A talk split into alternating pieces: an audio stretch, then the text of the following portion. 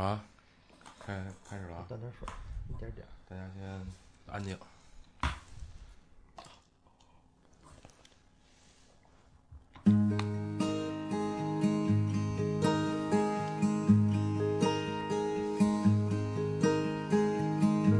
I am the wilderness locked in a cage. I am a growing force you kept in place. I am a tree reaching for the sun. Please don't hold me down.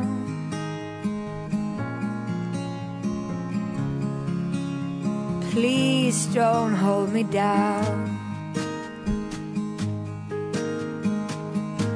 I am a rolling wave without the motion. A glass of water longing for the ocean.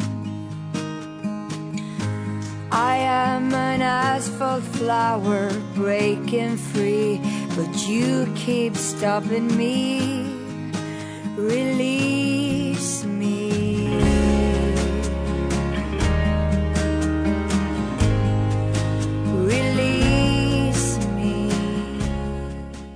哎，大家好，这里是八十度电台，我是老聂。呃，今天还是这个我们开汽车这个栏目啊，那个杨哥和一贼依然没参加。然后呢，我们还是传统的两位老朋友，那个保罗 Hello，还有某丁。Hello，然后我们还请了两位特别好的朋友，一位是晶晶，大家好，大家好。一位是你有 ID 吗？我的 ID 跟名字一样，都是月月。啊，月月月，一位那个可爱的女生，嗯，大家好。哎，太太好了啊！然后我们今天其实主聊的话题呢，跟汽车有关系，但是呢是摩托车，motor motorcycle 啊，就跟大家聊聊摩托车。呃，因为最近呢，我看了一个那个电影儿，然后他们都也都看过了，我是最近才看的，所以我想这话题还挺好的。那片子对我影响也比较大，然后看了我也挺喜欢的，叫做《Why We Ride》，对吧 对，再说一遍？Why We Ride，你这口头不行。就是为为什么我们要骑车，是吧？啊，这个电影，这电影是什么时候的？挺挺早的了吧？对，好像嗯，应该是去年的吧？你你的离话筒再稍微近点。好的，好的，啊应该是去年的。去年的是吧？对嗯。然后呢，这个就是因为在座的这这几位朋友呢，就是都都骑摩托车，啊、然后呢，今天就跟大家聊聊这个骑摩托车怎么就好玩了，为什么他们都骑摩托车？啊、我们这样吧，先切首歌，然后我们直接进入这个话题，好吧？我们听一首这个。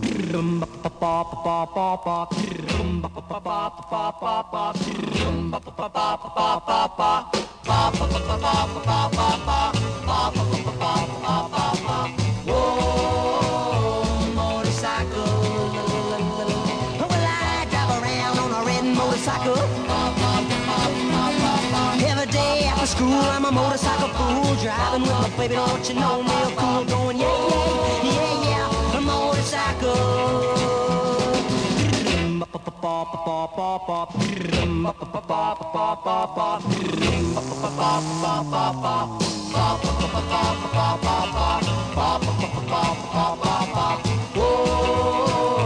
motorcycle. Come on with me, baby, on my red motorcycle. From here all around to the other side of town, every way you go, there's a motorcycle sound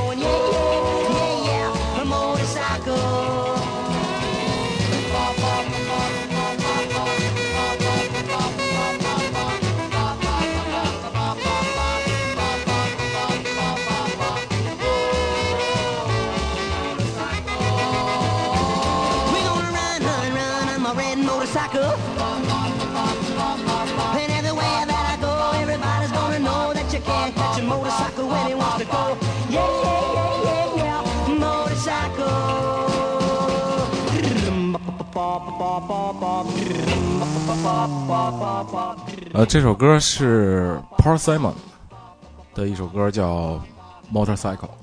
呃，我们今天就直接开始聊，主话题就是摩托车。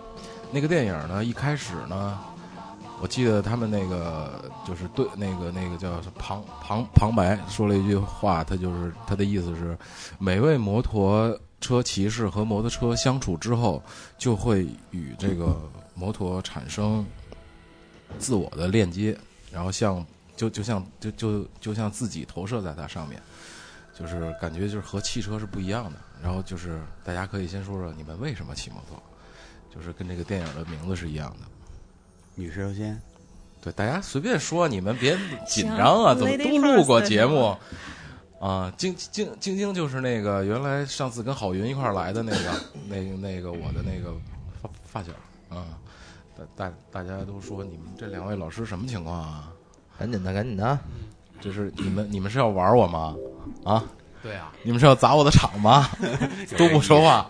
对，成，那我我先说，啊不是女士优先吗？对对对，那个、嗯我骑车肯定没在座几位老师久啊，然后我就作为新人先聊了。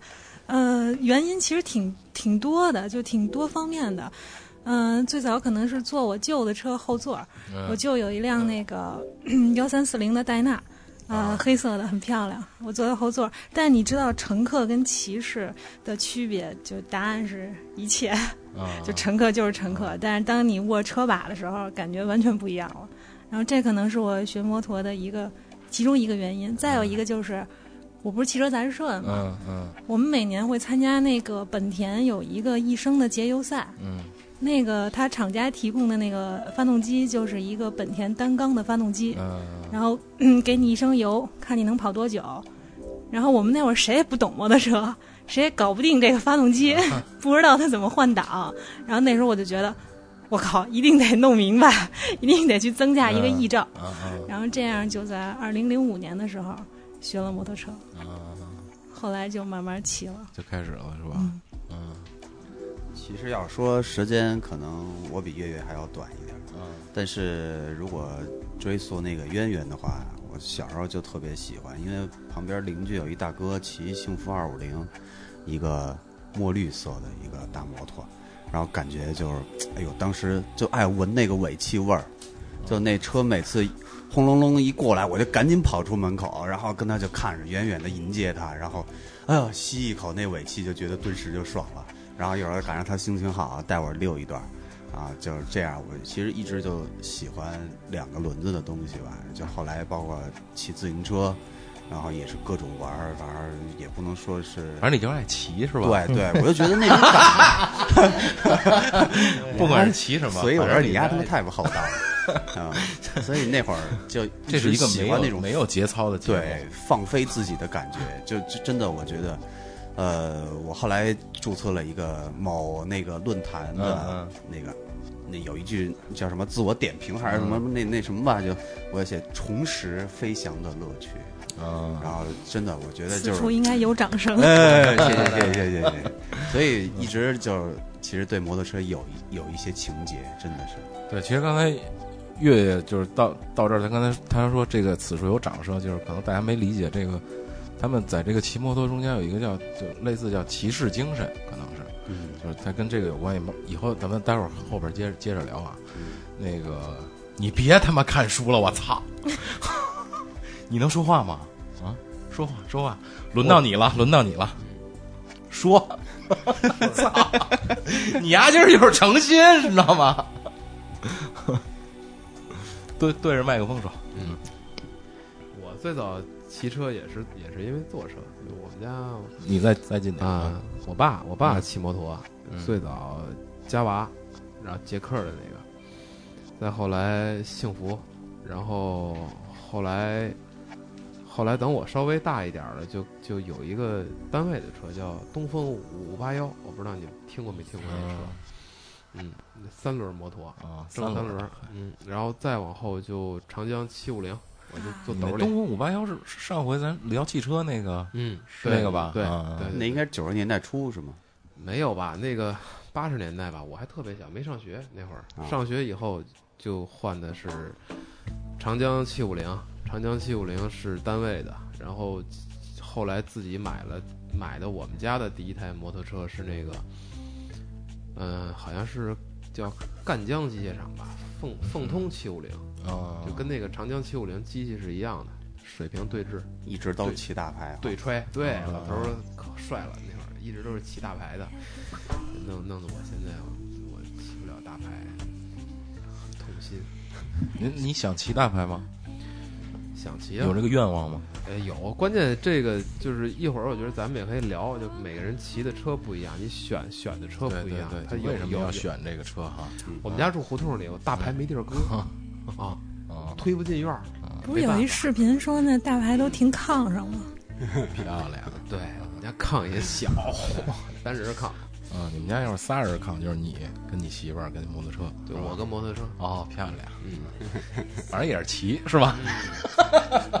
对，你你你别别别别别别抠了，我简单，我骑摩托车最早为了泡妞漂亮，因为有很多有这不装逼的，看见了吗？有有很多姑娘都喜欢坐摩托车，然后我想那先得会骑，然后才能带。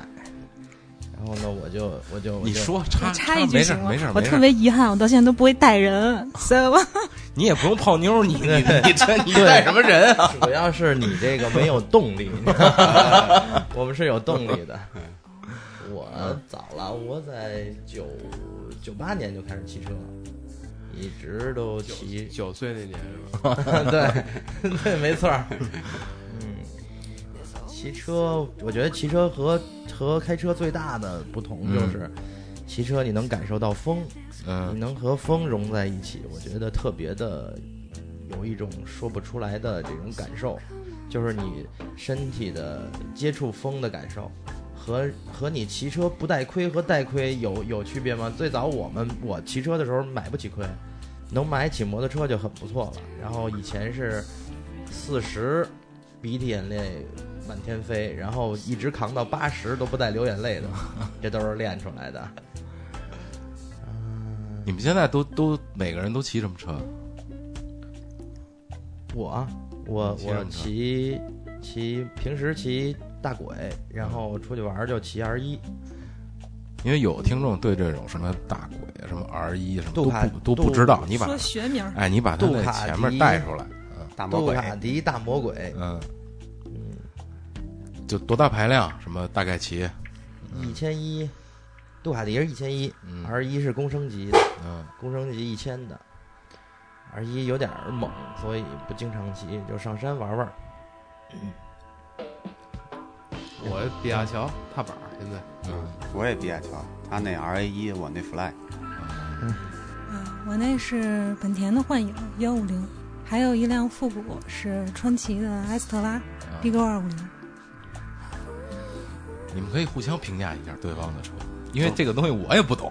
我我也不懂，我不知道那个 那个骑踏板，其实我最早也骑，我第一辆车是龟王，啊，龟王那会儿还不是本田出的，是是仿的，我记得特清楚，四千块钱买了一辆，骑的第二天那个后闸就没了，然后我就一直用前闸骑，怎么没的？就崩了，一使一使劲儿，嘚儿就崩了，然这个后嘚儿不错。嗯，其实我刚才没没说完，我那会儿啊，就是也是一直家里头其实挺反对骑摩托车的，因为这个其实很多很多人第一印象就觉得骑摩托车不安全嘛，嗯然后太快。不是我们家人的印象是骑摩托车都不是好人，嗯所以不让我骑。对对，对，所以那会儿我是觉得上班有时候坐公交特别费时费力，然后那个挤的那过程也是比较让人揪心的啊。然后我就说骑个自行车吧，然后看看来看去，哎呦，从一个牌子到另一个牌子，一个价格到另一个价格，最后我觉得差不多合适的得四千来块钱了。我一想，这四千来块钱，北京这个尾气那么那么那什么浓，我说那就弄一个摩托吧，然后又看看看看看，从那便宜的六七千的，到后来这个 Fly 是幺二五，一万多，然后就这中间有大概一年半的过程啊，就跟家里人做思想工作，跟媳妇儿做思想工作，是有个斗争的过程。对对对，后来先主动把头盔给买回来了。我说这你看着办吧，两千多买一头盔，你看那个 这车是买还是不买？然后就这将军了，然后最后得以是这个如愿。先买一盔呀、那个你们第一次骑车都什么感感觉？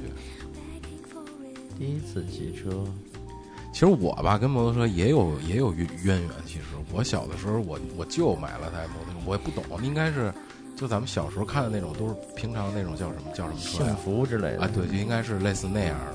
然后就带着我在在路上骑过，我就感觉还挺好玩的。后来长大了是在上，也是就是你买龟王之后，然后我不也买了一个吗？嗯，啊，就上上上大学的时候骑的，然后骑了骑过一阵儿，然后后来你还给我弄一木兰是吧？对对对对对，他妈两百块钱，两百块钱的木兰没有钥匙，没有没有对没有钥匙，然后着车呀？着车着车是灯灯灯着了，然后呢灭车车的时候就拿脚把那个排排气管排气管一一堵，憋灭，憋灭。对对对，所以我上学我天天骑着那个，然后因为也不远，家里在在新街口，然后那个学校就在就在后海，也不远，然后就天天早上起来先出来先出一出一身汗，先把那拉拉着了，然后到到了学到了学校那那个那个姿势的，然后把那脚堵到那排排排气孔这儿。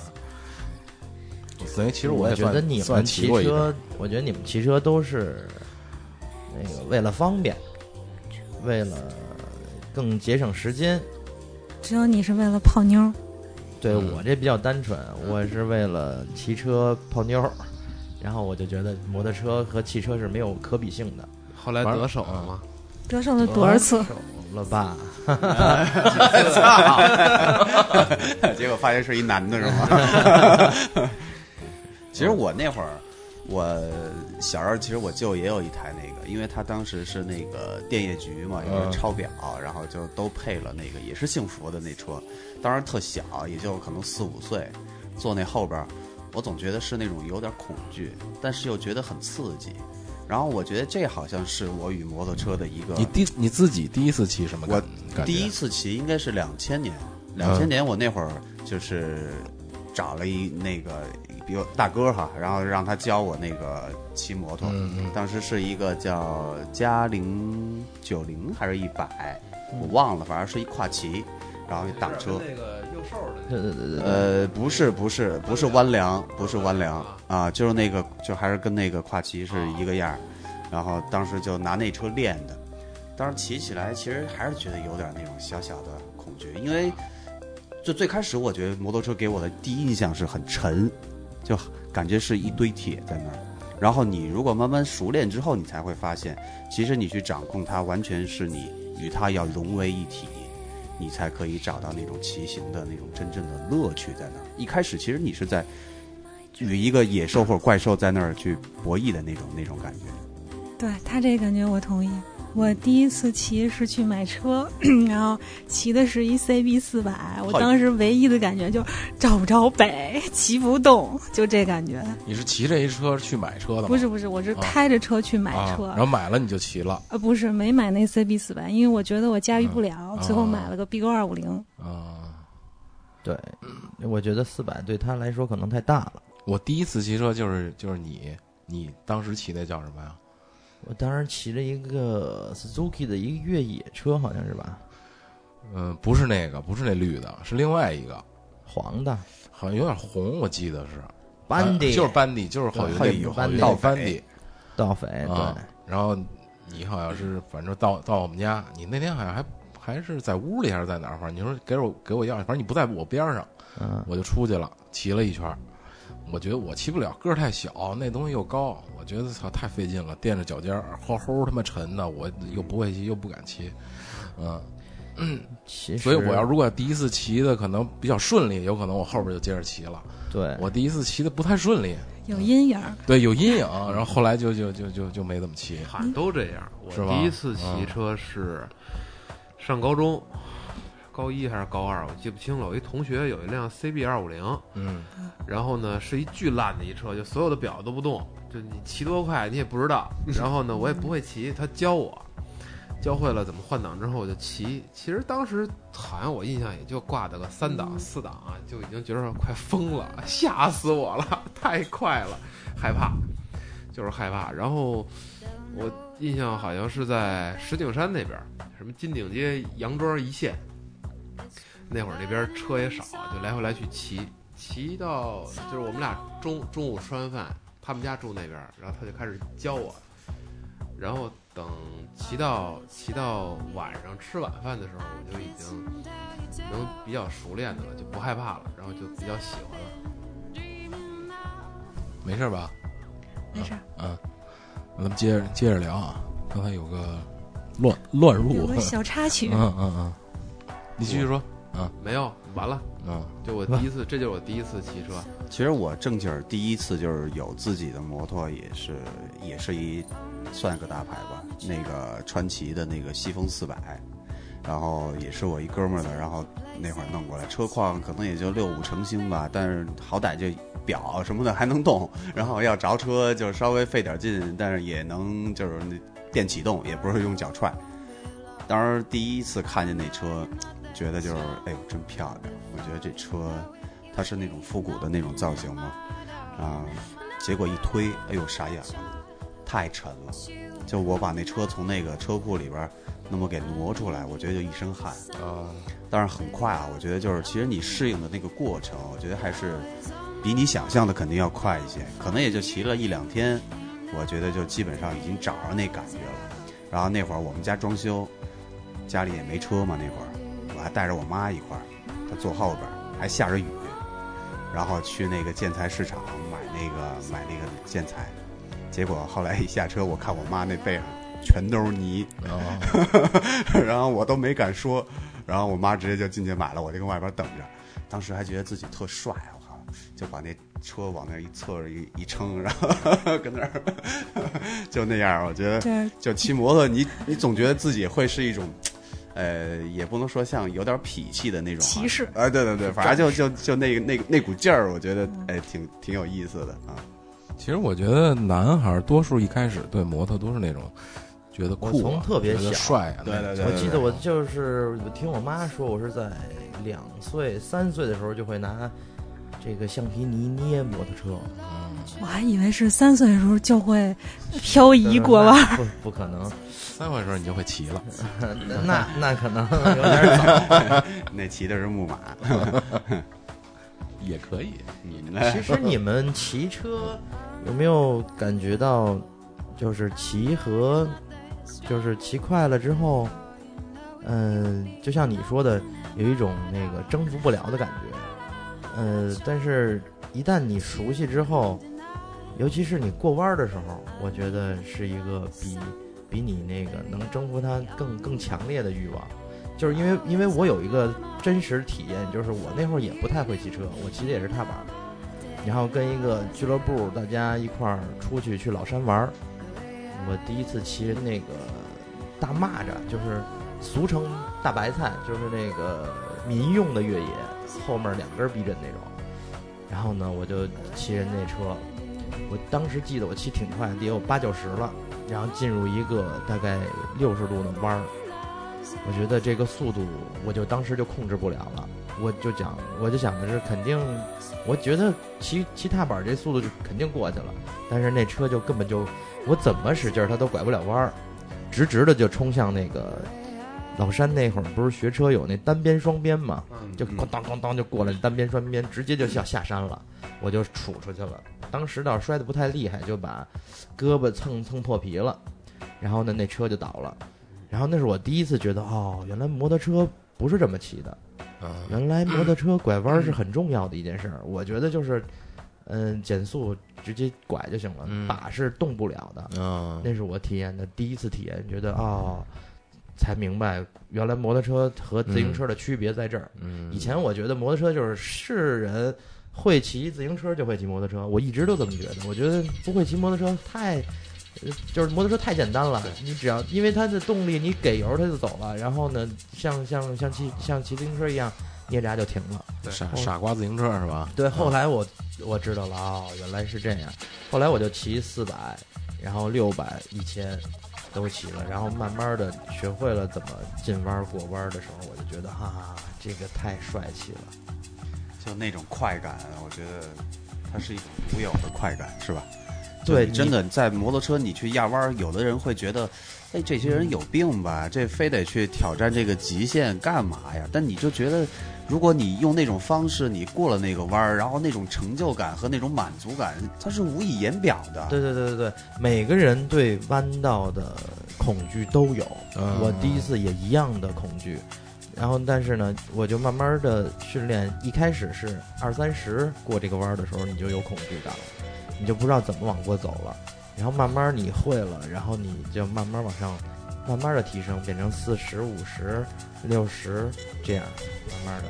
其实大家不建议大家一上来就很快的，那是不可能的。我试过，对，咱都有一过程。就一开始骑车，嗯我记着那会儿，就骑车骑时间比较长的那个人，他就说说你们这帮小孩儿叫傻跑，是吧？嗯就是不会拐弯嘛，不会拐弯，不会用挡，然后对叫傻跑。呃，骑时间长了，就是因为以前也跟家里人也聊，周末老是跟朋友一块儿去跑山，他们就不理解，说你这有什么可跑的呀？你们也也就是路上骑，对，实际上其实就是对，一个是对车的驾驭，一个是你你感受那个你人和车比较融合，在在弯道的时候的那种那种那种感觉，因为山路嘛，它相对的直线少，就就是速度绝对速度上不来，对，但是你每一个弯儿，我可能啊、比如我上山走的时候可能是六十压着七十，但是我下山的时候我跑过之后，我可能就能破七十，但是我就我身体一压车，我就能感觉这个弯儿我就过来了。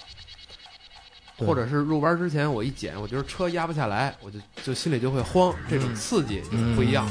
对，这就是对弯道的恐惧，一开始都有，所有人都是一开始拐不过来的。而我理解啊，就是你们刚才说，就是人和车的一种融融融合，然后还有就是那个肾上腺素分泌的时候那种那种快感。它这一路上会给你好多好多的机会去快速分泌这个肾上腺素，特别刺激。为此不是还有一个教程叫什么《弯道圣经啊对对对对对》？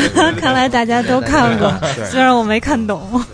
其实最你那那会儿骑的比较凶的时候是零八年，零八年我有一辆川崎的杠十二 R，那车是两千年的，因为在之前摩托车文化是以快，每辆车都是突出它的极速，从两千年以后，然后摩托车就开始改变这个思路了，变成呃操控舒适和人车合一，人车合一，它就把所有的这个电子表都都设定到二九九了，就有一个控制了。我当时那辆车的表头是三百六，我在京城上最快开到过三百二带一个人。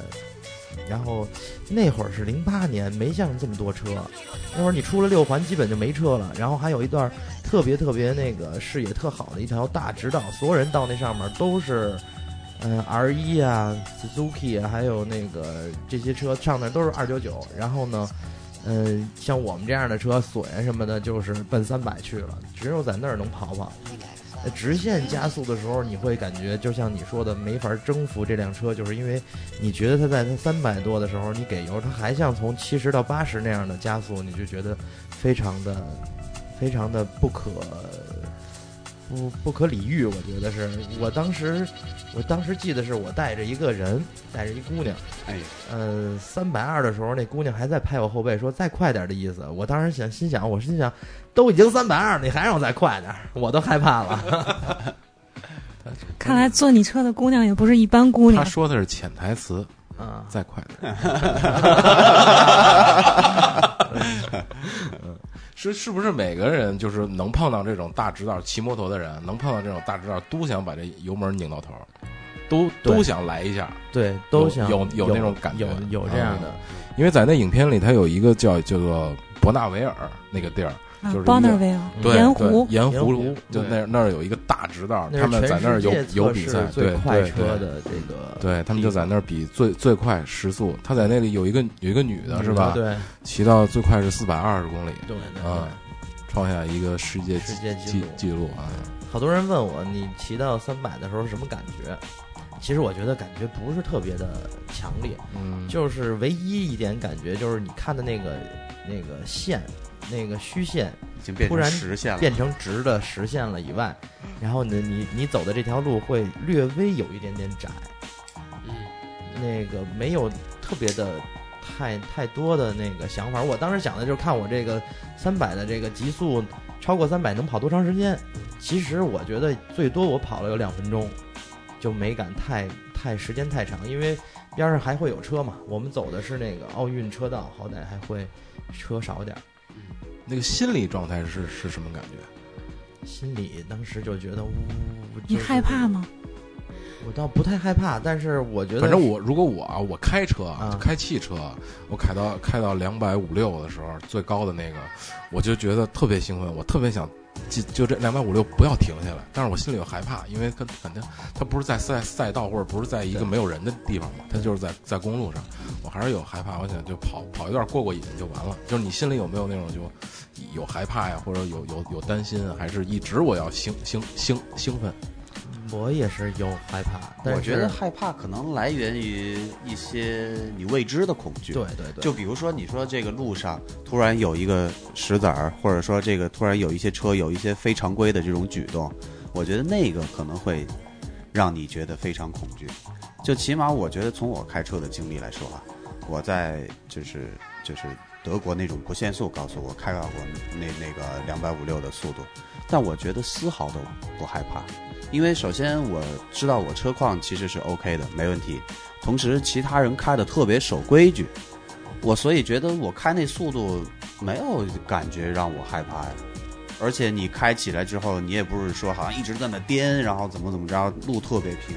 但心里是很也有很兴奋吗？对，呃，兴奋当然是肯定兴奋的。你那种刺激和恐惧，我觉得还是不能划等号的。就我觉得骑车可能跟开车还是不太一样啊，毕竟你是完全没有一个其他的保护在那儿。但我觉得其实人如果像咱们这样的，对速度其实他是有一种一直去追求他的那种那种那种那股劲儿，我觉得。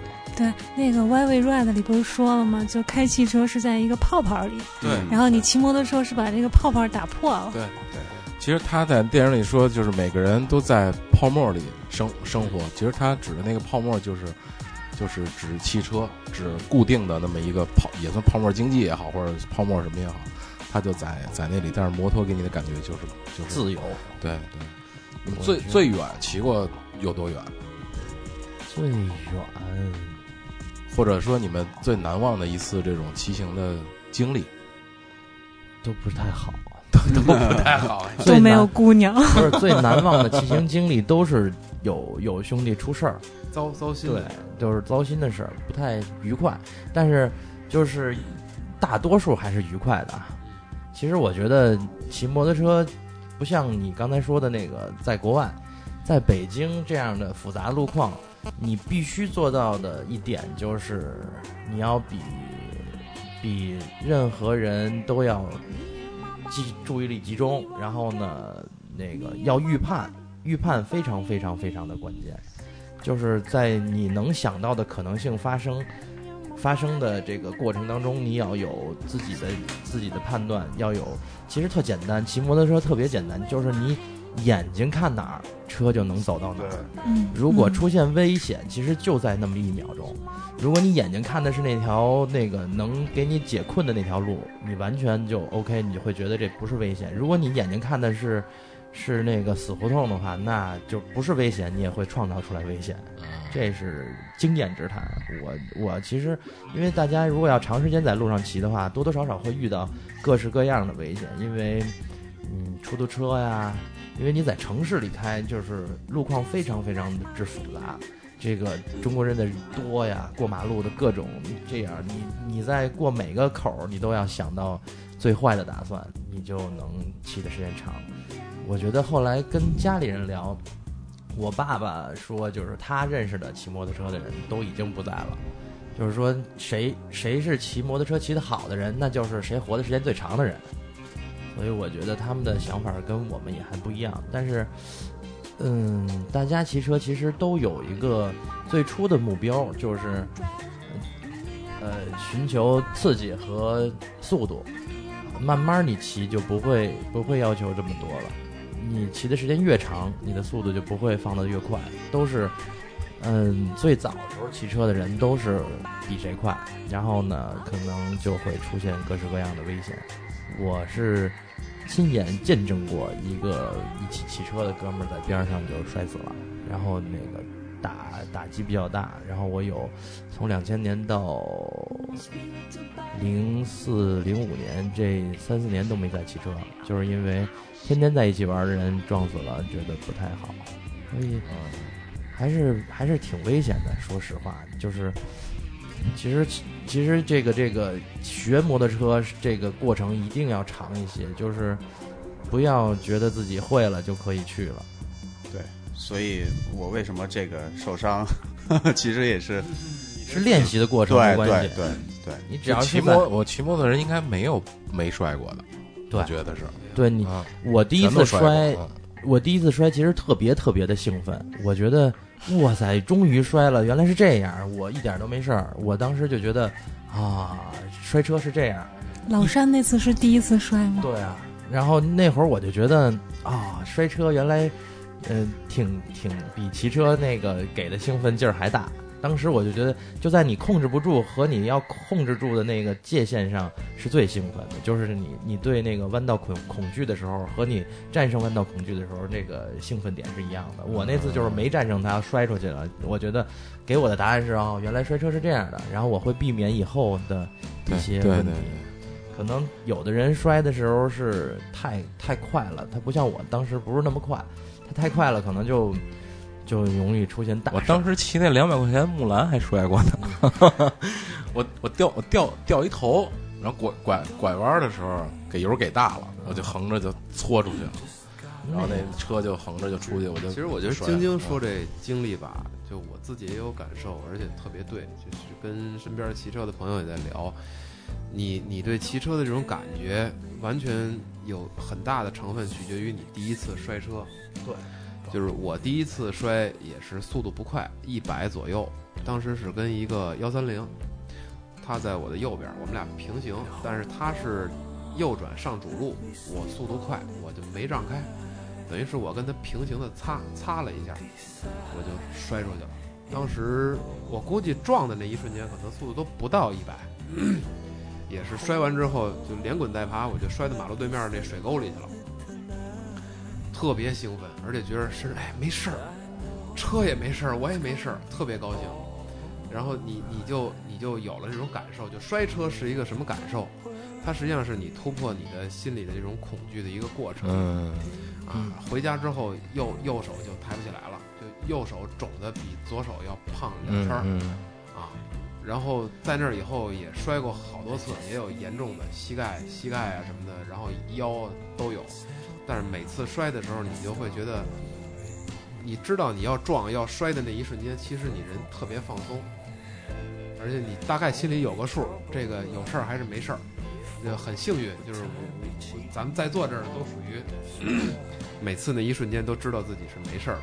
啊，这是我跑题了？不是说最最难忘的一次骑行吗？说成最难忘的一次摔车了其。实啊，其实这个说说个有没有美好一点的、美好一点的骑行过程？其实我觉得有必要啊。嗯就我觉得骑车肯定这是他必然会要去承担的一个风险。对对，这倒是吧？我觉得就是像我，这是第一次摔，说实话，真的是第一次摔。呃，我之前老是觉得在第一在公共道路上骑，我会非常的小心谨慎，就像晶晶说我我得做好充分的一百二百分之一百二的那种准备去预判。但是我在练习场，我可以去尝试一下我的极限，车的极限，因为这是有有助于我的安全的。对对对，所以我觉得，第一，我去熟悉这个车，然后去经历这个过程。说说实话，我摔完了，我一点都没有那种怕的感觉。我当时也也就觉得脚被那个车给压着了，然后我说动不了，然后那个我说哥们儿帮我把把那车给抬起来。但我一点儿没觉得好像，哎呦呦，怎么就怎么着，那个车也摔坏了，或者人又哪儿那伤着了，根本就没想那事儿。我就觉得这早晚得经历一次。我觉得我在这种情况下经历，比我在其他的地方时间去经历，它要合适的多。那你这个问题还算小。我那第一次摔完之后是校服烂了，给我吓得 就人没事儿，回家想这校服这事儿怎么交代啊？我跟你还是让咱让你 没事没事，你们这位三位男士有有多远死现多远，我发现？就是说到摔摔 车跟追求极速的时候，就我就插不进话 去了，然后你们就无穷无尽的在聊。反正跟你们比，我第一次应该不能叫摔车，是倒车，因为我是原地倒的，是因为我那个第一台车是台二手车，我在一个路口的时候它熄火了，我打不着了，然后我就拼命的打，后面的车就拼命的催我。然后我就着急了，因为我知道我占人家地儿了，你要过，那我打不着，我没办法，我就往边上蹭。但是蹭搁搁搁路中间了，没有，我就就在车上那样蹭，然后但是它就太重了嘛，我蹭着蹭着就倒了，然后我的腿就挨着排气管子了，然后我就觉得有股烤肉的味儿，所以我第一次应该是被烫着了，并不并不是被摔着了。你说说美美好的，说说难忘的骑骑行经那个难忘的得让晶晶先说吧，她应该就是难忘的比较多。比较比较美好的美景啊，你跟自自然在一起啊，跟车融在一起那种那种，那就是第一次上山，啊，上上怀柔骑车，嗯。哎呀，当时其实你要说完全能欣赏到美景，我觉得我不我不属于那个那个范围内的，因为我当时上山比较紧张，然后因为我第一次挑战这么多弯道，比较紧张，就是紧张大于欣赏。一是现在我可以说我上山就为了，呃天气好，大家出去玩儿，为了那个上山吸吸新鲜空气、拍拍照什么的。但是那会儿真的是很，我记得记得我是中间的车，我呢骑车的时候有点这个通病，就是如果后面有人的话，就特别紧紧张，尤其后面有有车跟着你咬着你的时候，你会特紧张，因为在你进弯的时候，你会有意识没意识的看到反光镜后面有人，有车追你，我就特别紧张，那是紧张。我觉得最美好的一次是，呃，在四环上，我们以前是每周四晚上十点约大概三四辆车，然后绕四环一圈儿。这是四环十三郎，嗯，那是四环三十郎，三十郎，然后然后绕一圈的时候，我记得是有一次骑的挺快的，那是我体第一次体验出什么是高速过弯的时候，就是我忘了是什么桥了，当时可能有两百多上那个桥，然后一下桥之后就是一个右转弯，特大的一个右转弯，但是但是我不不熟悉路况嘛，然后呢上了桥之后。马上就拐弯了，我这个速度我觉得慢了，嗯，再减速什么的已经控制不了了。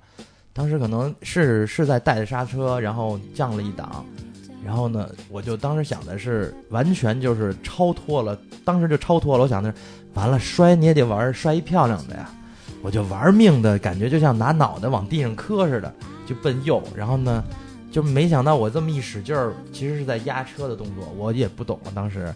然后呢，就特别漂亮的，没有没有任何那个。这个拖泥带水的把这弯儿就过去了，所有人在后面都傻了，他们都下下了那个桥之后，紧接着是一个下坡桥加一个右转弯，他们都都带着刹车都减速了，然后我就已经过去了，就那次我觉得是最美好的，就是他们从后面看说是完全做了一个特别帅气的压弯动作，你就很早就磨肘了是吧？没没磨肩了，磨头，我觉得 我当时真的就是想把头往地上摔。我当时想的是，我离地越近，我摔的那个可能轻。那个当时想的就是离的地越近，可能摔的越小。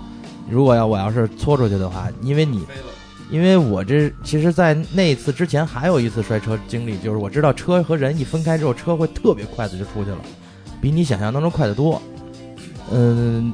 如果人车一分离，最怕的是人和车在一起。只要人车一分离的话，人其实很少会会，除非是后面的车把你撞到，其实不会很很有危危险的。就像在赛道里，你看好多人摔车是不会出现危险，是因为他摔车人车一分离就不会出现危险了，只有是被撞到才会有危险。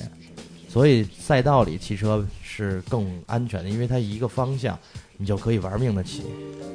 如果有机会，大家可以因为上赛道刚才他们说那个那个用胳膊肘儿，那个就是大家都看那个比赛的时候会看到那个摩托车手用膝盖过就蹭着那个路过，就是路现肩过。对对，但是现在他们已经追求到就是用胳膊肘儿嗯，能蹭到那个，啊完事儿肩膀，啊，对，后来就都有肩膀了，啊，晶晶已经达到用脑袋了，是吧？对对对我在很早的时候就已经用脑袋过弯超越了。了。罗西那个过几天就过来取经了，学艺。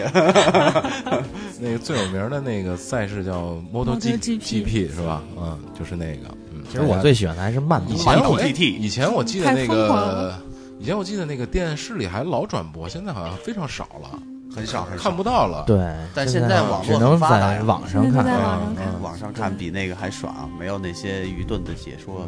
那个好像电视转播是，应该都是我们小小时候啊上小学，那会儿还不是摩托 GP 的，那会儿叫五百，对那会儿还也不是呃叫那个是 SBK 吧？不是 SB，SBK 是后后来的那个。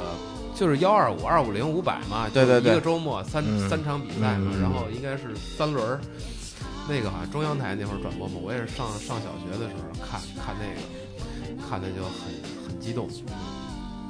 但是其实好像每每个人骑车的这种最开始的愿望和和你心目当中最理想骑的车和状态都不太一样。有的人可能喜欢骑速度，有的人就是喜欢现在叫摩摩旅摩托旅行啊。然后有对，根据你骑的车的对，种类什么就。每个人你喜欢的东西不一样。然后我身边也有好多朋友喜欢骑那种叫叫 dirty bag，就是大沟里边土里边蹦的那种啊啊，嗯，就是嗯，其实我现在慢慢也也有点喜欢那个，嗯我可能可能，也许下一台车可能就是一台越野吧，然后就觉得那个可能更好玩一点，而且更安全，其实乐趣也会更多。关键现在就北京车太多，路路上骑那个的乐舒服乐趣跟那个大直线跑速度那有什么？那是飞呀、那那是真飞包啊啊，那一飞五六米。啊啊啊，往前飞二十米，嗯蹦起来五六米高，你想象一下什么感觉？嗯，那其实危险也挺大。那对想过我有着地吗哥们儿？就已经现在在在床上躺了，就是因为他玩那个，在在空中的时候人车分离了。那个最害怕的就是人车分离，然后他等空中人车分离之后，人就直直接就从三楼跳下来 他能好得了了。不过那个车确实是可玩性的要高得多，因为它可以换不同的轮胎去挑战不同的路况。它在公路上也是很好玩的。那个是不是就是悬架行程特别长？你说那个停车的时候得踩人家机器盖子？对对对对对，那个不过你换了滑胎，你调教一下那个避震的高低也可以哦降低一些，但是它还是为了能越野，能能飞能蹦，对嗯他们主要是飞起来的爽。其实就像 GS 那种是吧？对吧？一我其实也想想弄那么一个，后来主要是觉得这个要换的装备太多，所以就缓了缓。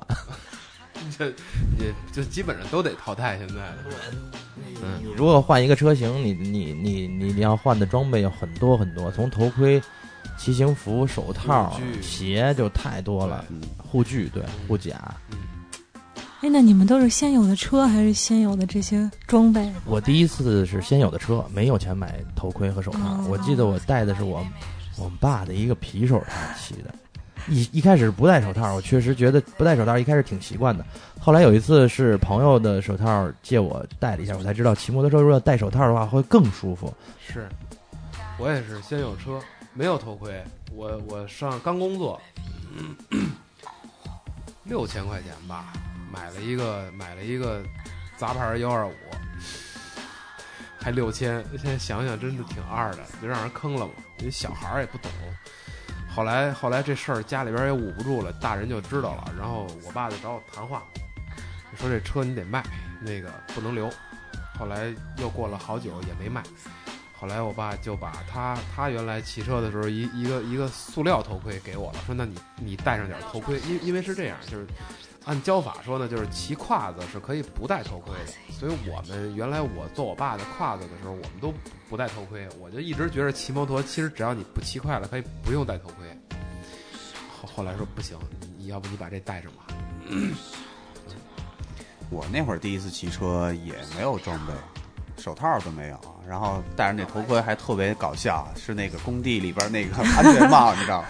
但是我那会儿我我也不知道哪来那意识啊，我不知道是因为当时说如果逮着了那个得罚款，还是怎么着，反正就好歹带一个假模假样的那个凑合事儿呗。啊，后来买这个这个车的时候，就装备都已经弄齐了，然后才那什么的。就毕竟也是跟家里边去说这个安全的问题，首先你自己得，甭管是行动上还是说法，你都一块儿呗，是吧？这样的话，家里人也更放心对，其实现在玩什么都是装备先行，先制了装备。嗯其实氛围不一样了。现在北京的摩托车市场还有摩托车氛围，要比之前要好得多。现在已经从水车什么，大家都在开始玩到大帽车了，因为大帽车。大帽店在北京开的就这么多，嗯然后价格现在也慢慢太产了，就便宜了。这话题待会儿我们后边还有啊，咱们先休息一会儿，听首歌，好嘞，后边接着聊啊。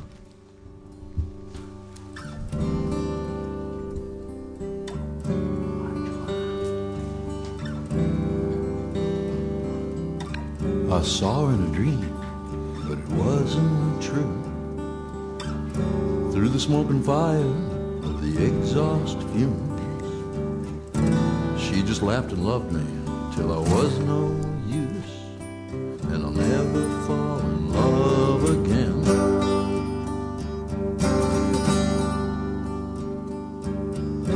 She's a motorcycle that I can't ride. She's a precious jewel that I can't buy. She's a scene I'm playing in which I die, and I'll never fall in love again.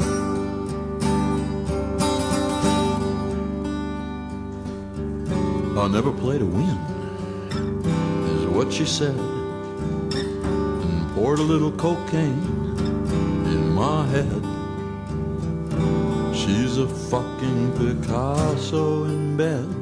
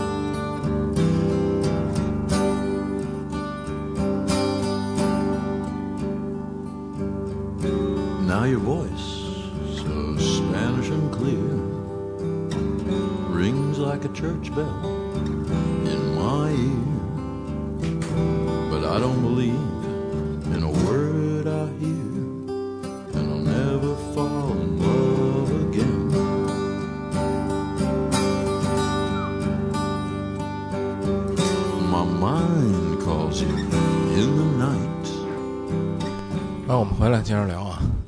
那个晶晶同学突然刚才接个电话，有急事儿，他得先走，然后他就走，他就走他的，然后我们接着聊。有人催他快点儿，快快再快点儿。嗯，这首歌是那个 E.G. E.G. Pop，呃，很有名的 E.G. Pop。那个这首歌名字也叫 Motorcycle。Motorcycle 其实这个文化在欧美非常的久远了，嗯，摩托车，因为他们一开始呢，就是最早出现，可能是作为那个，因为我在影片里看到了啊，就他们说是作为这个自行车比赛的引导车。对，啊、他们就是把自行车装上这个发动机，然后就是在前面跑，引导这个自行车。后来大家在这个休息期间呢，就就让这些引导车哎觉得挺好玩的，就也也跑一跑，啊，后来慢慢就摩托车就出现了。然后当时什么哈雷呀、哈雷戴维斯，大家都知道这牌子，然后包括什么印第安，是吧？印第安对对印第安，然后就后来美国就出现了好一百多家摩托车制造商，就开始开始疯狂的，然后就就就摩托车文化就起来了。当时大家就在那个经济大萧条时期，也没有什么可玩的，就攒一些，因为他们汽车工业也相对比较发达，做这种东西可能也相对简单一点儿，然后大大家就开始玩摩托车，然后逐渐的有这个俱乐部啊什么的，大家就文化这个这个东西就就起来了。嗯但是他们比我们好的，也是我特别羡慕的一点，就是他们接触摩托车特别早，是吧？对对就五岁到十岁，可能人家就在开始骑了。对对。那咱们可能要到二十五到嗯是二十到二十五嗯就晚了很多很多年。我觉得这是一文化氛围的问题。就刚才月月也在聊，我最开始骑车的时候，家里人也说，说这骑摩托的都不是好人。对 对，就对，其实我不知道为什么从从从小看见，其实照片里都是那个军人嗯开一个那挎挎斗是吧？绿的然后绿的那种。然后后来咱们在大街上就看着，就是也骑跨长江七五零那那种，放着那个人潮人海中是吧？叮咣叮咣的就出来了。现在叫现在叫炸街，现在叫炸街，对对现在变成 R 九了。对对，一点儿啊，然后就长头发、大皮衣什么的，是吧？其实，在我们看来，他们还算是时尚的引导者，对吧？把这种文化带进来。所以就为什么咱骑摩托就变成坏人了呢？然后我到现在其实我都特别文化，其实都是这样的。我们现在年轻人接触的这种文化，都是包括一开始的摇滚乐，嗯对吧？咱们接接触摇滚乐，包括一开始，比如我们之前节目也聊过纹身文文文化这种东西，其实在国外都是非常的常常见的，也非常普遍的一种一种算是民间文化也也也也好吧。但是，在中国呢，就有点可能有点变味儿啊，或者有点有点怎么样，但还是大家的意识啊相相对的，但是可能现在慢慢的就是好多了，好太多了。嗯，好多了。包括一些你嗯你你说你骑车，别人不会用那种特别异异样的眼光看你。我记得我刚骑车，不是那会儿上学嘛，还就人家说这个这小孩儿挺好的，你看文文文绉绉的，怎么骑摩托车呀？哎呦，完了完了，这孩子完了。其实也是见多识广啊，我觉得就是慢慢的人们的这个眼界打开之对后，对对对，他看到的东西多了，可能就嗯。不单单只是这方面。对。有些玩意儿，你像这种坏的东西，它总是更利于传播，然后人们可能也更就觉得印印象也比较深刻，也愿意去聊这些，好像我觉得作为谈资。这个可能跟电影有关，对对对电影起了很重要的作用。但是其实我觉得在国外，可能摩托车它很多人是当成一个很普通的交通工具，交通工具，对，然后有一部分人呢，就好像咱们有汽车一样，也去改装，然后他会有一些自己的想法，然后融入一些他对于一些文化的理解。那么这种东西，它可能从眼球经济上来说，它更有利于传播，所以可能它传播的更为广泛，然后别人就留下的印象就是这摩托车这玩意儿就不是好东西。所以现在我为了改变这种这种态度，我一直都是那个等红灯，然后不越线。对对对对，我们自己在城里骑车的时候，现在就大家都有一个共识吧，区区别于那些炸街的朋友们，当然他们可能有他们自己的这种诉求，那我们都是骑车很文明，对，包括不占用飞机的容车道，然后等红灯，不抢行，就是慢慢的，我觉得其实还是社会越来越包容吧。我我希望将来大家能能能把这事儿看得更平常一点，它就是一交通工具，而且还好，我觉得我们好像还都不是单纯的把它做成交通工具，更多的是一种娱乐的工具。嗯，啊，如果如果是如果是你是上下班通勤骑的话，可能这方面就更要注意一点。那现在也难免有的时候会会会出出城之后去玩啊，去跑山的时候，可能会会玩的比较嗨啊，比较尽兴。对，但是基本上在城里还是挺注意的。啊我可能是那种比较保守的，就在公共道路上骑还是比较小心谨慎。我让你是什么星座的我天秤，啊？所以比较谨慎跟保守。对对对，那但是你还给给大家分析一下你还懂 你还懂这个呢对，你可以给我们分析。这不是马航都要巫师出面吗？对吧？哦，漂亮啊！那你呢？你什么我星？是你看我像什么星？我看不出来，我又不懂这个。我是射手的，哦其实我还挺不保守的，但是骑车这上我就例外，我觉得我还是比较保守的，因为我可能没你们那么追求速度。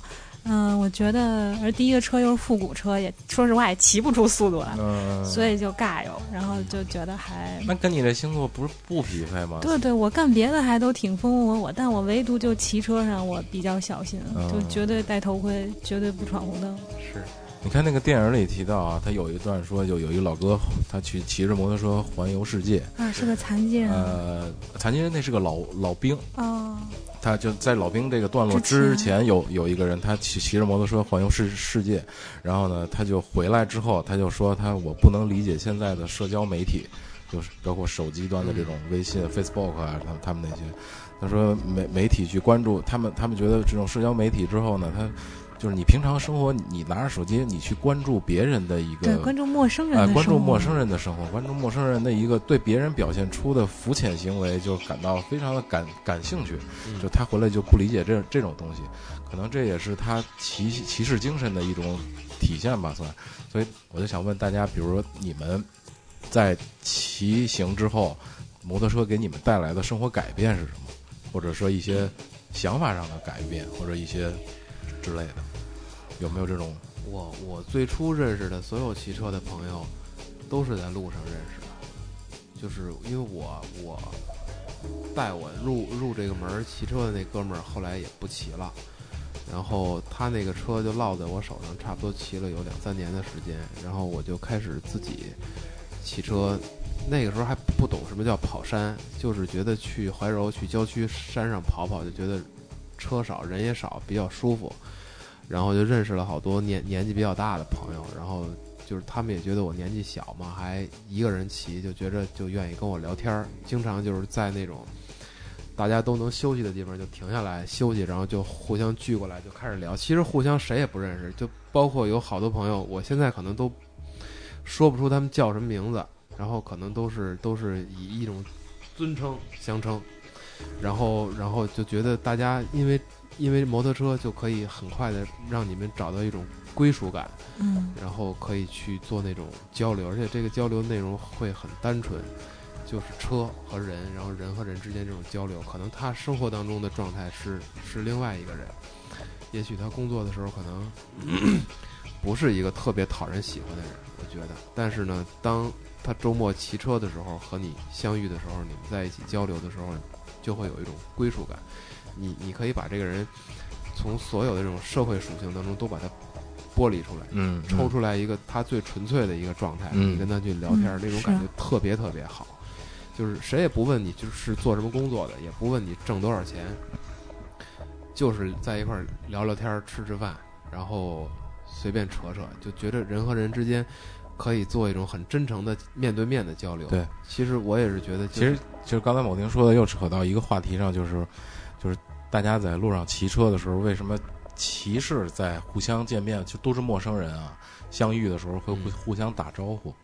嗯，你开汽车肯定不会这样，但是在骑车的时候会，大家互相对打个招呼。对，对我举个例子，嗯就是去年去年夏天有一次我，我带我女朋友骑车，我们俩去怀柔，当时当时是上京密路嘛，然后有一段车特别多，也比较堵，我就我就占了一条车道，然后后边跟着一个哈雷的一个一个接滑，一个大车，然后呢，就他速度快，我就往右边让，让了一下，他就超过去了，超过去之后，他就举起左手来竖个大拇指，然后我就冲他挥挥手，他就一路举着大拇指就就飞走了。然后我女朋友当时特别兴奋，她说：“哎呀，她说你看这些人真好。嗯嗯，她说还对对，她说真的和我想的不一样，非常我觉得感动的一个画面。对，她说我觉得这些骑大牌的人都轰轰轰的那种，嗯应该特别屌。她说你看还挺好的这个人。对。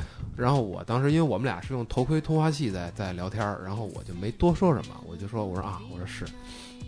后来后来就在雁西湖那边又碰上这老哥了，他下山，然后我们有点下雨，我们就在一小亭子那儿就遇上了，就简单聊两句，然后他就当时给他，因为他对摩托车实际上是没理解的，只是跟着我一块儿出去，嗯，其实就给了他很多很正面的这种意识。给你朋友是吧？对，嗯他就觉得特别好。他说：“嗯你看，哎，你们还能这么去交流，我觉得其实这个挺正常的，大家出去都都这样。但是你也也难免有那种可能路上骑个斗气儿车什么的，这种都都遇上过嗯。但是这种是极少数的，绝大多数的人其实会特别的友善。我觉得，因为这个群体可能在这社会里，呃，比重还是太低了，所以大家在路上相遇的时候就会表现的比较友好。对对对，其实刚才他说，就让我想到了，就是跟另外一个圈子也比较像，就是摇滚乐。嗯呃，你看我们以前玩摇玩摇滚的时候，这帮朋友也也是，就是在其他人眼中看到玩摇滚乐的人好像也是坏人啊，也是那种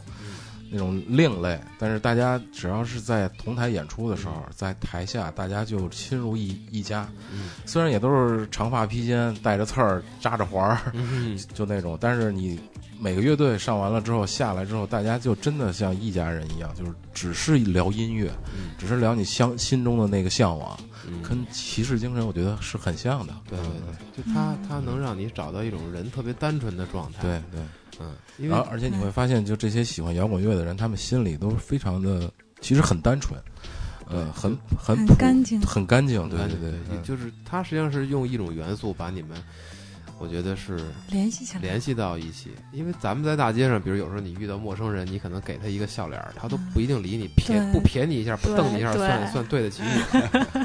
真的，因为因为因为大家都太普通了，你你走在这街上人太多了，但是骑车的人不一样。嗯所以我觉得骑车的人连起来纽带，应该是不是就是胯下的摩托车呀？嗯，可能是。然后正好你们是活在当下的人。对，刚刚才刚才咱们聊过那个，就是说骑车最难忘的感受。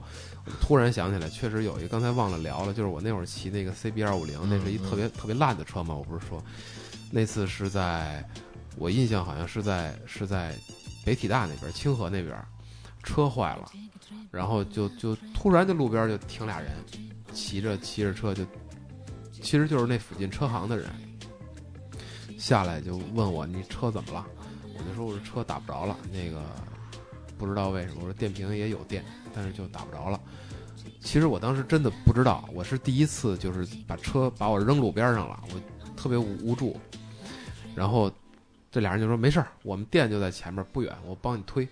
然后他就打电话，打电话，然后一个人就说别打了，那个人就骑着车就去他们店里，带了个小工回来，帮我一块把那个车推到他们店里，帮我修好了。然后当时问题也不大，就三下两下就鼓捣好了，然后就走了，然后也不要钱，就说没事儿就过来玩玩。然后我就当时，因为我年纪那会儿特别小，还不到二十岁嘛，十八九岁，就就突然觉得哎呀真好，就是这人和人之间的这种很很友善的这种这种交往，特别不容易。那个时候因为其实已经就觉得。这个东西对我的触动特别大，所以就是我我我我我我坚持骑车，也是因为我一直愿意让我自己坚持留在这个群体里边。我觉得嗯，越有有这种骑行之后的对媒体想法上的更有吧。改变嘛，听听你说这个，对我也想起一事儿来，就是我第二、第一、第二次吧，第二次进山的时候，就我一个人自己骑，然后那个就是因为我的车很小嘛，声音很暗，而且本田的车特别静，然后在那个排气管有哨音嘛，然后我骑着骑着呢，我就听见我这车声变大了。就是，而且是轰鸣，然后我觉得，哟，不不会吧，这么好听。然后其实当时我没看后视镜，我后面跟着一个人，然后一直他一直跟着我，他一直没超我，但其实我骑的特烂，就是 他应该可以随时超过去。然后他他骑的是个呃这个川崎的那个妮甲忍者，然后他就一直跟着我，可能到就四海平台过了之后吧，一个某一个小小的那个能休息的地儿。他，然后我们停下来了，然后这时候他才超过我去，然后他他给我比了一个这个手势啊，但当时其实我知道我骑特别烂，但是我觉得人家对我鼓励还是挺挺好的，挺真诚的。对对对，其实我的感觉也是，我觉得骑摩托车的人，多数啊都是比较热爱生活的，就很多时候他们不一定是那种外向，但是他一定是，呃，有一定正能量的。嗯是嗯，我觉得其实很多时候也跟大部队一块儿骑骑行出去，反而就首先你们好像在路上的时候有点很很独立，就是自我为战的那种。嗯但是你如果真的遇上什么事儿，就真的会都过都会过来帮你，然后都会就是觉得自己这是一个一个成员中的呃一个一个一个组织中的一个成员一样，就反而他那种就好像通过摩托车这个成为一个纽带，把你们紧紧的捆绑在一起，就那种感觉确实就好像有点有点可能男的说就是兄弟连的那种 那种嗯那种劲儿对有一次那个就是跟摩摩托媒体联盟去骑车那次，有一次也是他们在平台停下来拍照，然后有个四十多岁的大妈就特别激动的冲上来拉着我说：“哎，姑娘，你是跟他们一块儿骑上来的吗？说我能给你照张相吗？”然后我说行，然后当时觉得特好玩，特逗啊。那大妈也骑摩托车吗大？妈不骑，大妈是游客，她哦是从那个小轿车里下来，拿着相机冲过来找我照相。就是觉得你是个女骑士呗，对吧？但其实你看那个《Why We Ride》里嗯女骑士很多，对对，在国外是，而且那个老太太说了一句话，我印象特深。她说，就是其实女的骑摩托可能比男的要多，是吗？嗯她说都渐渐会更多起来。对她说，因为女的很难搞。啊，他的现在那个影片里，她要包括女儿、她的孙女儿，对都都都在骑骑。其实这个嗯不分性别，呃，其实在，对，其实但是在中国呢，就是大家现在的女骑士越来越多了，啊，就是你们一开始怎么看待这个？啊一直都特别多，其实是吧因为因为啊可能城市的氛围不一样，啊我去过好多那种就是华东啊和南方的那种二三线城市，他们就是把这个作为交通工具啊啊，对对对，其实是其实是还是挺多的。嗯，北京的氛围呢，可能摩托车更多的是一种文化工具，我觉得对得。对对。其实我觉得，就如果他需要去推广，他肯定有一个基础嘛。就你如果摩托车你放弃了作为一个基本交通工具的这个属性的这个属性的话，我觉得它就缺乏一个群众基础。嗯，其实有时候现在好多论坛里边也说，就可能你骑一个不太入流的这种车，好像自己也感觉嗯你不入流，你会别人觉得你很屌丝啊，或者怎么怎么着的。但其实很多时候都没有这种感觉哈，就是别人现人在这种这种文化氛围也嗯特别宽容，就对对对包括我现在买我这个车，刚才你们也聊，为什么是买踏板儿，渴望不渴望骑大牌？因为大牌也骑，我也骑过好多车，就现在回来之后，比如说买这台车，啊、我也说一下，这是我第一台正儿八经的摩托车，上牌的，有手续的，然后，反正这个也跟烟了，你待会儿下楼能瞻仰一下吗？就特别特别普通的一个小踏板，因为但是我是觉得其实不普通啊，我觉得挺好看的，真的。嗯，我是觉得，那一定要我是我下去看看是觉得，就是你你当你骑的车多了之后，你你你你已经进入这个群体之后，你其实也就无所谓你骑什么车，因为你你就觉得你只是你只是为你自己去保留这种感受，对对对跟你骑什么车没什么太大关系。其实我，所以我月月那个，其实月月那个。复古车我是挺想看的，我我其实个人特别喜欢那种 Coffee Racer 的那个、嗯那个风格，啊，啊，但是呢，其实有很多客观原因嘛，就是你你这个车，因为尤其在在北京这种城市，你需要存车呀，各方面呀，很很麻烦，很麻烦。我当时选这个车唯一的理由就是这个车我能我能有地儿存，我能推进我们家院儿里。但凡再大一号，这个车是踏板车里边，就是这个排量里边，它算个儿大的，比它再大一点点都不行。就停不上炕了。对，停不上炕，炕太小。嗯嗯，这个摩托文化里有没有一些术语啊，或者也不算术语吧，就是有没有一些，就是只有你们圈里知道的词儿你像他刚才说那大鬼，啊？那属于车这一块型吧，对一个是他们会给各种车型起好多昵称，是吧？啊什么对对对水鸟啊、啊大对对鬼啊、monkey 啊什么 Monkey 的。对啊，对，就是嗯，这我觉得就是就表现出来所有的车友对对车的这种爱，对，就他会用他自己比较喜欢的一个名字去命名自己。那你的车有名字吗？没有？我这咱们那个好像没有吧？你那不就一般叫健将吗？运动健将啊叫健将，叫 R A 一，对，，R A 一啊，比亚乔，嗯，然后好多那个玩文化的踏板也是 Vespa 什么那些，它一个也是一个集团吧，或者说对对啊，对啊，Vespa 挺漂亮的，就是嗯太贵了。对 太贵了。对，在中国其实这个真的，我觉得是不是也有这么一个话题啊？咱们可以聊一聊，就这个 与普通消费者，或者说你如果真的喜欢摩托的人，你到底离摩托有多远，啊，对，是吧？可以简单的跟大家稍微嗯说一下，嗯，因为确实在中国摩托车价格属于挺贵的。虚高吧？我觉对得，抛开那些，抛开那些，就是比如说一些国产的一些牌子，可能他们确实便宜，但它完完全全只是一个交通工具的一代步个属性，对它太缺乏一些文化给它去做支撑了。我觉得在国外可能这方面就是好得多了。因为因为咱们国内现在有一个大环境嘛，就是可能咱们自己，包括咱们群里边经常也会聊，就是禁摩，嗯因为对全国全国城市现在都在推这个禁摩的这个这个政策。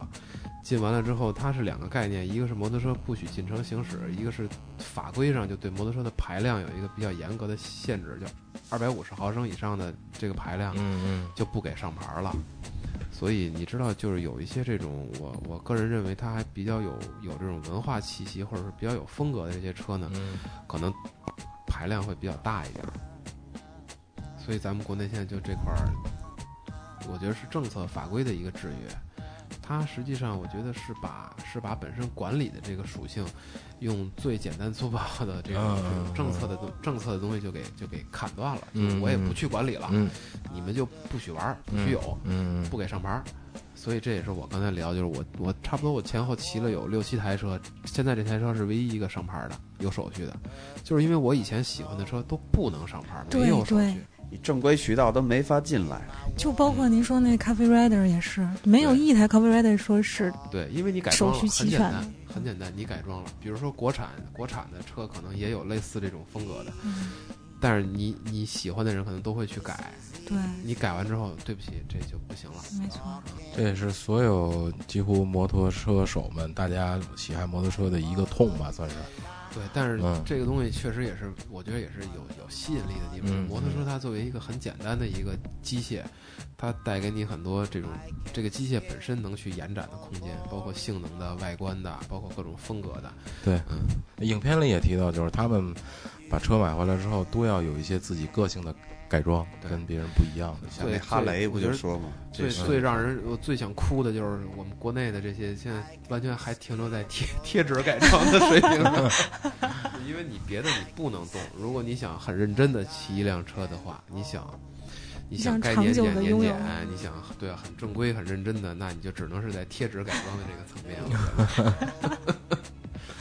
你刚才说说什么？哈雷说那个哈雷也是嘛，就是他说这世界上可能没有完全一样的两台哈雷，嗯，就每个人都会希望在自己的这个爱车上做一些符合自己个性审美需求的一些改动。我觉得其实这应该是人之常情吧。这为什么摩托车手可能或者说骑摩托的人会对这个禁摩或者说这个改装这块儿，他特别的就是抵触，嗯就因为本来骑摩托就是一个追求的就是一种自由，对对，那你都不能赋予一个公民应当就是合法的、合理的这种聊点别的吧对对，聊点别的吧，我电台还要呢啊。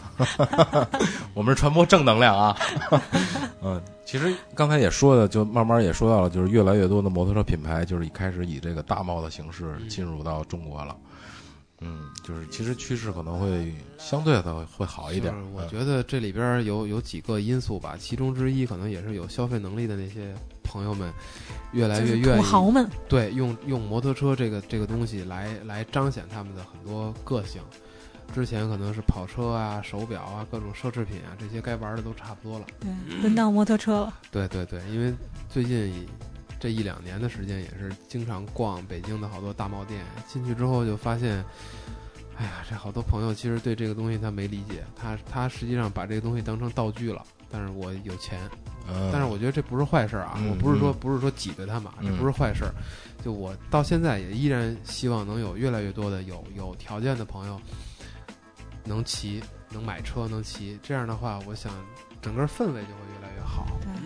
你首先就说这个群体要大，群体足够大的话，我相信整个对这个产业也好，对这个文化的氛围也好，都会是有好处的。所以你你也会看到，后来这从去年啊前从基本上就从去年开始吧，哈，国产的这种大排量的摩托车，慢慢的也就出来了很多产品。嗯，虽然还还有好多瑕疵吧，就是产品并不是那么完美，但是基本上可以看到国内的厂家已经开始关注这个东西。嗯，就是因为嗯进口的大牌大贸车已经越来越多，而且销量特别好。对对对，对，这个我觉得真的是挺让人欣喜的一个事儿。也也也也要仰仗各位媒体老师，在这个不，我们得仰仗各位土豪媒体老师哦，拉高一下这个群体的 界限。其实我觉得也挺好的。就你如果都没有人骑的话，你就谈不上别的了，对，谈何文化？对对他那个影片最后有一个，我觉得算是一个升华的东西，就是刚才提到那个老老兵，那个老兵在当时执行任务的时候，他开着一辆越野车，然后碰到了地雷，然后呢就给他炸飞了，炸对炸飞了之后，人家就在医院躺了九个多月，然后做了二十多次手术，然后两个腿就没有了，然后他是换了这个一只。对对，然后呢，当时当然人家国外包括那个前面还有一个段子，我记得也是一个一个谁没有了，然后他就那个手没有了什么的，他们会有那种特殊的配配件儿啊对，去跟在这个模。然后那个老兵回来之后，他们也是他爸爸吧，有辆哈雷戴戴戴维斯，然后呢就帮他改装，改装适合他来骑，然后他就发现。呃就是后来他骑车之后，给他的感觉就是 wonderful feeling，嗯，嗯就是非常好。然后他就骑着车呢去环游世界，然后呢去看到，尤其他喜欢去这种可能是第三世界国家，他就看看有有没有比他更不幸的人，去帮助他们，去照顾他们。我觉得这是也是骑士精神特别好的体体现吧。嗯他好像用了三年多的时间，三年七个月跑了八万三千公里，对，对，嗯。而且我记得影片最后有一块我特别喜欢，就是是这个老兵吧，他带着他的孙女儿对啊在骑车，对他对孙小孙女坐在他后面，对对对然后他对对。当时就是腿是一只对嘛，对对。对。然后他跟他小孙女做了一个这个那个镜头特别好，他他们两个人把车搁在边上，他们俩人站站在山头，是一个山顶。背影，对，那个感觉特别好。嗯，其实每个人可能就是骑车的人都都会愿意看这种电影啊，这种东西，每个人心里边都有自己曾经还有没有这是你们看过的好的摩托车的电影，给大家推推嗯。推荐一下。摩？托车的电影倒没有，我其实早几年看过一个那个一个英国的一个演员，嗯。嗯，就是那个猜火车的那主演，啊，他跟他的朋友嗯。对嗯。Irvin McGregor 嗯是吧？嗯。他们拍了拍了两部的那个纪录片，叫《Long Way Down》和那个《Long Way Around》。嗯就是一个是从英国骑车横跨欧亚大陆到美国纽约，嗯啊然后第二部是从英国出发一直到南非的开普敦的好望角，嗯嗯嗯一个摩托探险的一个纪录片儿。当时我就感觉这个其实是给我很震撼的。然后包括今年我又看了一个一个两个加拿大的一个兄弟，嗯、骑摩托车环游中国。哦，那个我知道，中国骑行嗯是吧？对，其实我真的给我感受就是，你看，嗯，我觉得很多这种事情，其实中国人是可以去做的，但是只是我们的这种文化还是有点儿有点儿保守。对，结果这些事儿就被老外去做了，结果他们变成吉尼斯世界纪录的创造者，就是他们是第一个骑摩托车环游全中国的，嗯从上海出发，一其直沿着实咱们海岸线比他们更更好的条件，是吧对对对，你看他们的一路其实遇到很多，我觉得是文化的隔阂造成的不必要的问题。其实如果我们自己去做，可能能能做的比他会更好。更好。嗯嗯但是真的给我的感受，我觉得挺震撼的。就是当时那个加拿大的两兄弟，弟弟是是在一个银行工作，嗯把工作辞了，把公司卖了，把房子也卖了，就就孑然一身，带着所有的钱到上海找他哥，俩人买了两辆摩托车，好像还都不太会骑，然后也不会修，就这样就上路了，一路磕磕绊绊，一路磕磕绊绊，就是有车的问题，有人的问题，也有文化的问题，但是他们的信念就是我要完成这件事情。就当时给你的感受就是，让你觉得你你你能够通过这个工具去去实现、去追求很多你的梦想。对，会会给你特别大、特别大的这种激励，你会映射到你自己平常在生活当中遇到的很多很多困境或者是困扰。其实我觉得这种这种影响是特别正面的。对对。刚才一直没说那个月月有一个美好的骑行经历是吧？啊，先顺着这个那个 DJ 的话题聊吧，就是你不是说电影吗？啊，对，我之前啊对我也采访过一个车主，然后他收藏了一辆那个一九九三年的哈雷的软尾的定制，嗯然后呢，这辆车跟了他十一年吧，到今年。然后他给我推荐了一部电影，是一九六九年的那个 Peter Fonda 的《Easy Rider 啊》逍遥骑士对嗯对。然后我就嗯满满网了找，最后找到了一个品质很低的这么一个盗版，然后看了，呃，确实是那个片子也是让哈雷名噪一时的一个片子，对。但是就是虽然那片子挺挺惶恐、否定，然后就挺叛逆那种，嗯但是确实是就是。反正所以刚才我也觉得说嘛，就是电影这个东西对摩托文化的影响还是挺大的。对，嗯，这是国外的，国内的话，那就那个尔冬升导演的那个《烈火战车》，刘德华演的那个啊，我觉得那可能是对我看过的，还那那里边刘德华骑一辆呃本田两冲的那个 NSR 二五零嗯，对，P 三嘛，三载，对挺有挺挺有意思的一个车，但是现在停产了。嗯说到那个骑行那个电影大家都看过，你接着说啊。骑行经历的话，晶晶走了。其实他 刚才说，就是那个，呃，他第一次完成特别完美的嗯这个压弯动作的时候，嗯我是前年的时候从阿尔山到漠河。嗯有一次骑行，嗯然后我这辆这个幻影也是那次就是跟我骑下来的那辆车，嗯当时回来以后我就激动无比的，不管它多少钱，一定要把它买下来，因为我觉得就挺不容易的，就嗯我也坚持下来，他也坚持下来了。嗯我的第一次压弯经历就是在这个从阿尔山到漠河中间有一个地儿叫满归，然后那天晚上我们行程耽误了，然后赶一段夜路嗯，，满载而归。差不多这意思。而那天是十五中秋节，嗯月亮特别圆，然后我们赶那段夜路是山路，就是月亮已经升起来了，嗯然后特别大，照着那个山路是银色的。啊，然后那个没有车，没有任何车，我前车离我也在五十米以外。然后那是我第一次完成了一次压弯的动作，哦然后我当时觉得，哎呀，真是太美好了，就是 wonderful feeling。啊，wonderful feeling，嗯，行，挺好。我们你你说，啊，没，我说那个电影啊，其实啊我好像正经儿那种，就是关于摩托的电影，其实好像看的，我觉得很少很少，可能有几个像《摩托日记》啊，嗯或者说什么之类的看摩。托日记主要是讲那个格瓦拉嘛。对，其实也是也有一些摩托的元素嘛。我就通常我看电影，只要里边有摩托的元素，我都会觉得有点莫名的兴奋，然后就肯定会想去看，甭管他骑的是什么车，然后是正派的那个角色还是反面的角色，反正我觉得有这个元素就挺好。然后另外，我觉得享受骑行也是，其实我觉得都是一些很碎片化的。我你说如果去啊跑一个很长的这个距离，或者说有一个特别特别难忘难难忘的经历，也不至于。反正我就觉得我在摩托上我就很快乐，嗯，真的就是那种感觉。我觉得就是一种自由。我特别早看过一个电影，我已经忘了叫什么名了，好像叫什么黑鹰还是叫什么？呃，电视吧，电视连续剧是吧？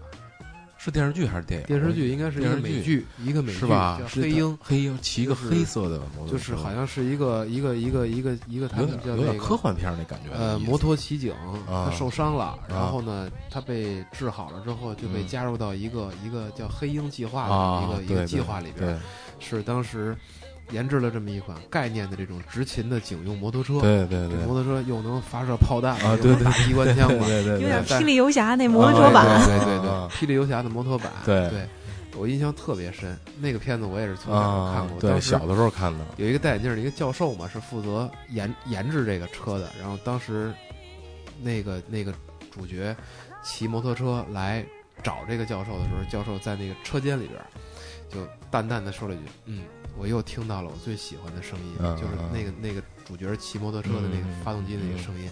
就那个那个那个那个美剧其实对我影响也挺大的。对对对当时觉得特别特别帅。特特特特别帅。完了没看过，回去补补课。就小时候那个很老了，很老很老了。哦我记得印象特深的一个镜头就是他有一个什么按钮，然后摁完就突然就特别快，对然后特别快，然后他在一个地下通道似的，然后那两边那灯就是一个一个一个，他摁完之后那灯就变成一条线一，条线，唰就飞出去了。我当时那电影给我就那电视剧给我震撼的不得了。是我倒是看过很多那个动画片里头也有那摩托，而且特科幻那种啊，啊，就比如说从黑猫警长。飞机上。说的黑猫警长对吧？高大上。从从从那个我忘了是太空堡垒还是什么，嗯。就从那飞机上拎下来一个方盒子，然后咚咚咚一变形，然后就变成一摩托，然后还特别有范儿。那我们黑猫警长骑的是两冲的，还能在天上飞呢。对啊，嗯，那个变变形金刚里也有啊，那女女的叫阿尔西吧，是吧？变一个变一个摩托摩托车嘛。嗯，对，所以就不知道你们有没有这情况，就是去电影院看电影的时候，就是别人都在关注情节，完了你就会发现刚才一闪而过，哎，那车什么牌子的？啊你就对对吧看？车，对对对对嗯嗯，有这种感觉。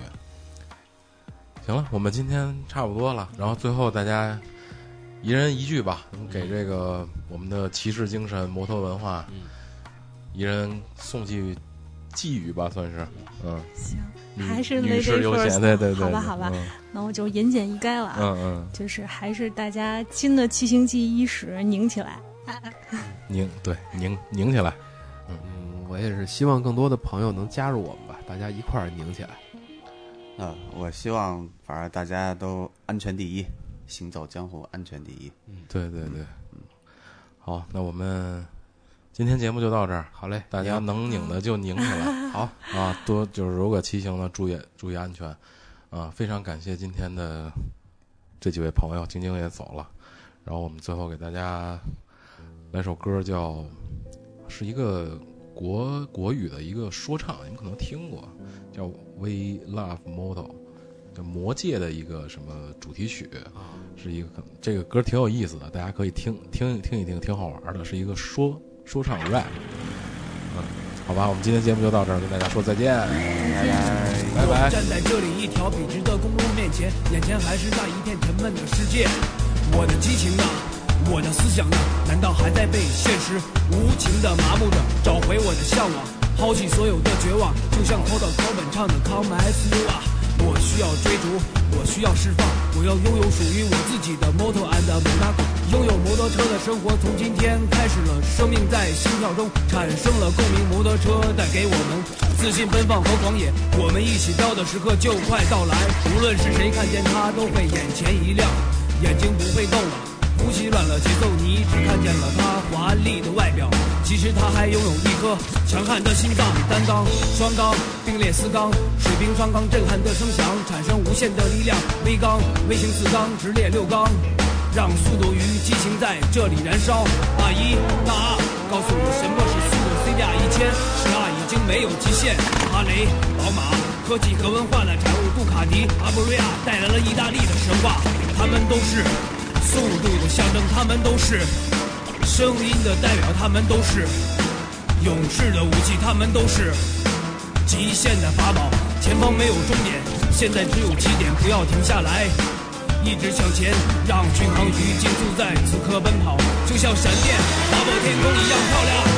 We love moto，我们没有错误。We love moto，我们没有界限。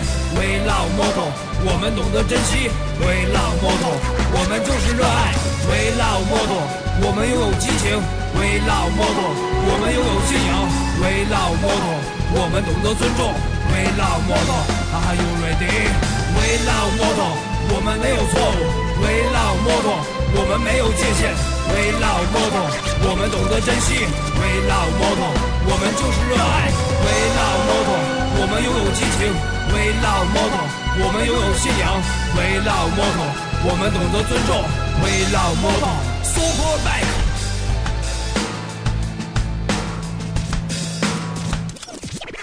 无规则又算得了什么？我们不是只会说而不会做，你看到的会让你心跳加速，但这只是勇敢者的游戏规则。抬头，报表没有一件事做不到入弯。出弯动作总是那么流畅跳跃，攀登有翅膀就能够飞起来，就算是摔，也要摔得精彩。耳边的轰鸣将我从思想中惊醒，这声音那样纯粹，那样直接，在我还没恢复意识前已消失不见。一瞬间让我感到心情一阵豁然，没有一直的痛苦，也没有一直的快乐。这样的氛围渐渐被一些人打破了。反对我们的人，请你竖起耳朵，我现在开始说了，你们听好了。We love model，我们没有错误。We love model，我们没有界限。We love model 我们懂得珍惜。We love model，我们就是热爱。我们都清楚生命比什么都重要，我们自己有分寸，不会拿生命开玩笑。有人指着我们说是马路杀手，我们不该承担这些，这样不公平。你要承认世上必定要有摩托车的存在，我们也。